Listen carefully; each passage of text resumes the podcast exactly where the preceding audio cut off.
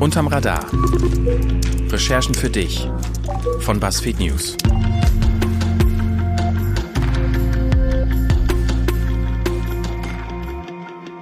Auch jetzt hier, äh, sagen wir, der Vater hat trotzdem gefehlt. Ich habe meinen Führerschein allein machen müssen. Ich habe mein Haus allein bauen müssen. Es hat mir irgendwo gefehlt. Er tötet seit Jahrzehnten. Leise, zuverlässig und in aller Öffentlichkeit. Er tötet langsam, manchmal sehr qualvoll. Er tötet in Deutschland mindestens vier Menschen am Tag. Offiziell, wahrscheinlich sind es viel mehr. Asbest ist der Killer Nummer eins unter den Berufskrankheiten.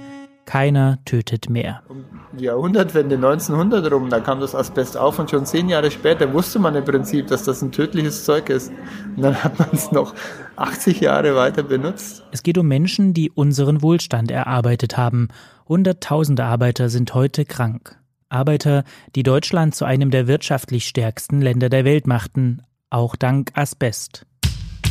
Um ihre Entschädigung kämpfen viele vergebens. Noch immer sterben Jahr für Jahr Tausende von ihnen, obwohl Forschern schon vor mehr als 100 Jahren klar war, wie tödlich Asbest ist, obwohl Asbest seit einem Vierteljahrhundert in Deutschland verboten ist. Und irgendwann ruft mich da mal einer an und sagt, da ist ein totaler Skandal. Also ist alles eine Schweinerei.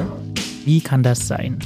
Das wollte ein Rechercheteam für BuzzFeed News herausfinden und hat jahrelang in ganz Deutschland recherchiert in vertraulichen Akten, bei Anwälten und Wissenschaftlern, bei Behörden und in Archiven und bei den Opfern. Ja, wir sind auf dem Weg zu dem jährlichen Treffen des Bundesverbandes der Asbestose Selbsthilfegruppen. Letztes Jahr das erste Mal da war, das waren 20, 25 Leute. Es gibt ganz viele Leute, die stellen fest, sie haben Asbestkrebs, wollen sich engagieren, wollen beitreten, treten teilweise auch bei, aber überleben nicht mal, um die nächste Versammlung zu erleben. Es gibt also ganz viele, die sich überhaupt nicht mehr engagieren können, weil sie selbst für die Jahresversammlungen nicht mehr lange genug leben. Ich hoffe, dass alle, die, die letztes Jahr da waren, auch dieses Jahr noch da sind. Regelmäßig waren wir bei uns voll im Asbest drin. Und wir haben weder Arbeitsschutz noch Arbeitskleidung noch Handschuhe. Wir sind durch Asbest gewartet, 20 Zentimeter manchmal hoch. Die haben wir dann abends mit dem Besen zusammengekehrt. Ja, und die Anerkennung, die war gleich null. Ich habe ein Dreivierteljahr um meine Rente kämpfen müssen, wie eine Löwin. Das war ich meinem Mann schuldig. Der ist nicht umsonst gestorben. Unsere Reporter hatten keine Ahnung, wie viel Sprengstoff in diesem Thema steckt. Sie dachten, Asbest, das sei vorbei. Ein Thema der 80er, mit dem bestenfalls die Eltern etwas zu tun hatten, weit gefehlt. Es gibt einen, einfach einen Rückzug des Staates. Also wir haben einen enormen Abbau bei Lehrstühlen der Arbeitsmedizin. Wir haben einen drastischen Stellenabbau im Bereich Landesgewerbeärzte.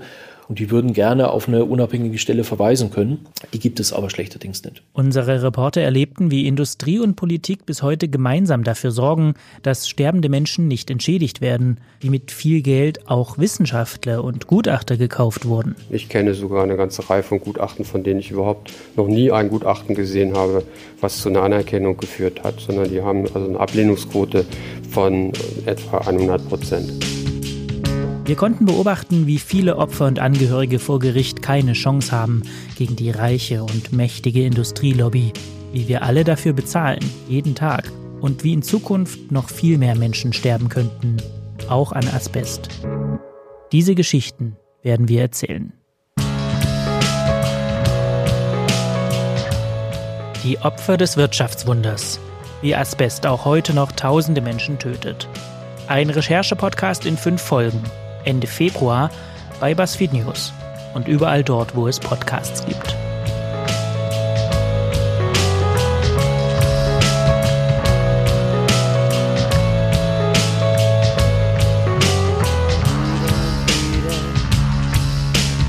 Wieder und wieder, wieder und wieder, nichts